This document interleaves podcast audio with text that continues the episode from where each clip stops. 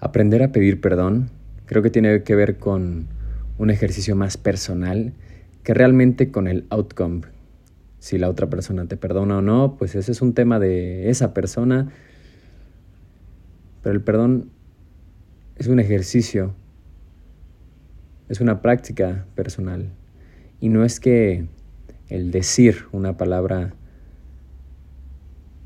sea lo más importante, porque ¿Cuántas veces escuchas que te piden perdón o has pedido perdón y medio te ha valido madre o lo dices de los dientes para afuera, como coloquialmente se dice?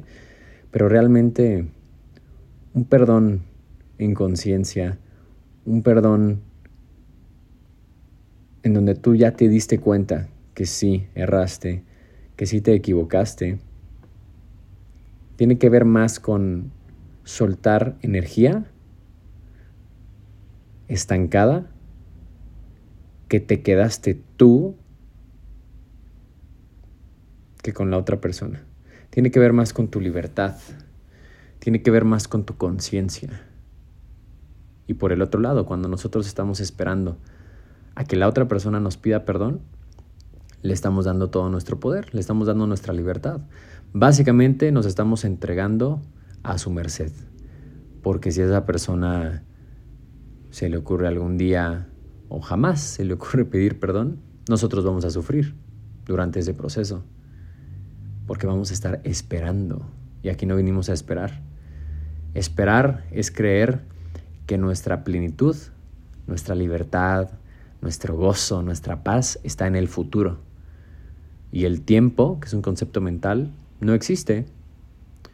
Es una etiqueta que creó nuestra mente, pero el tiempo, el tiempo real es estar en presencia, entonces, si nosotros esperamos a que la otra persona nos pida perdón, le estamos entregando nuestra vida entera y podemos pasar mucho tiempo esperando, años.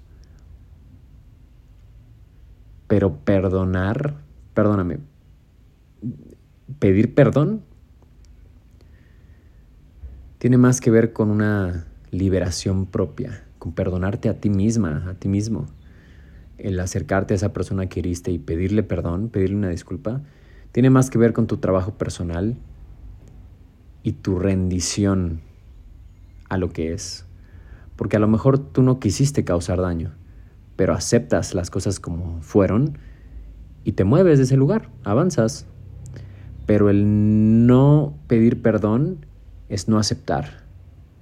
Y Eckhart Tolle dice que el sufrimiento viene de no aceptar las cosas como son entonces podríamos decir que es un sufrimiento autoimpuesto. Y honestamente, ¿qué ser humano consciente quiere sufrir?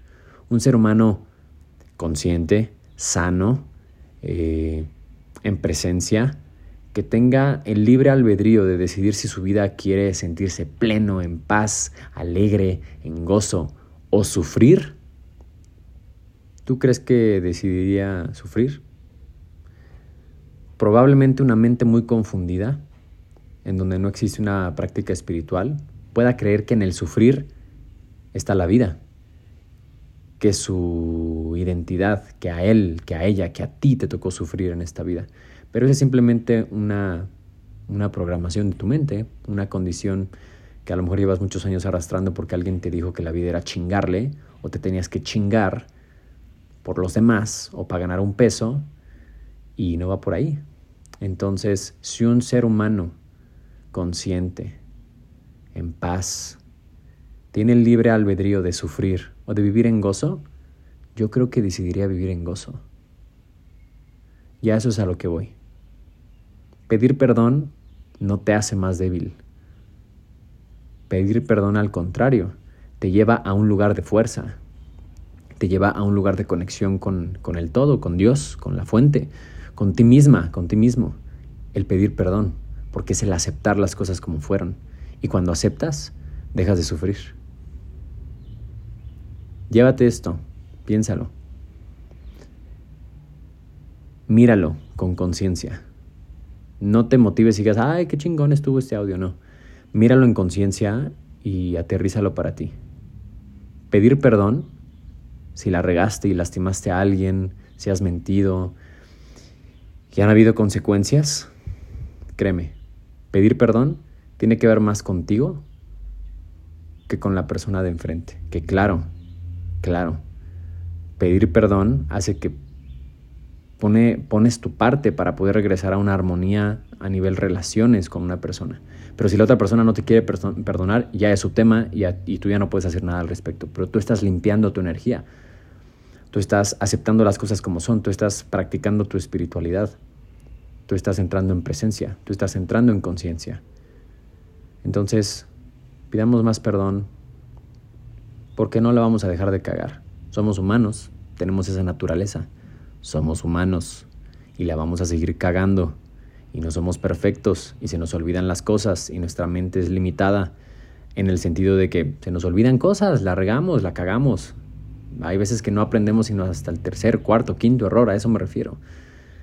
Entonces, quitémosle el peso al perdón, quitémosle ese peso autoimpuesto, pendejo, por sentirnos más al no pedir perdón.